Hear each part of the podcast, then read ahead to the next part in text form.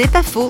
Drogue et autres addictions, aujourd'hui on parle des dépendances avec Yanis Gauthier, ancien polytoxicomane. Le premier sentiment chez un addict, c'est qu'il contrôle la situation. Il faut accepter d'être aidé, mais avant d'accepter d'être aidé, il faut reconnaître qu'on a un problème. Là, il a la difficulté parce que beaucoup pensent non, j'ai pas de problème. Je fume un ou deux joints par jour, ou je bois euh, quelques bières, mais tout le monde boit de l'alcool, euh, tout le monde fume un joint, euh, tout le monde le fait, donc pas de problème. Mais la réalité, c'est qu'on est dépendant. Et pour moi, comme tout le monde le faisait, j'avais pas de problème. Mais le jour où je m'aperçois que l'alcool, ma dépendance à l'ecstasy, prend le, dessus sur les choses que j'ai envie de faire, sur ma relation familiale, je réalise que j'ai un problème. Et j'en parle avec ma femme. Pourquoi? Parce que je lui demandais d'être mon garde-fou. C'est-à-dire la personne à qui je vais faire part de mes faiblesses, des moments de tentation. C'est pas faux, vous a été proposé par parole.ch.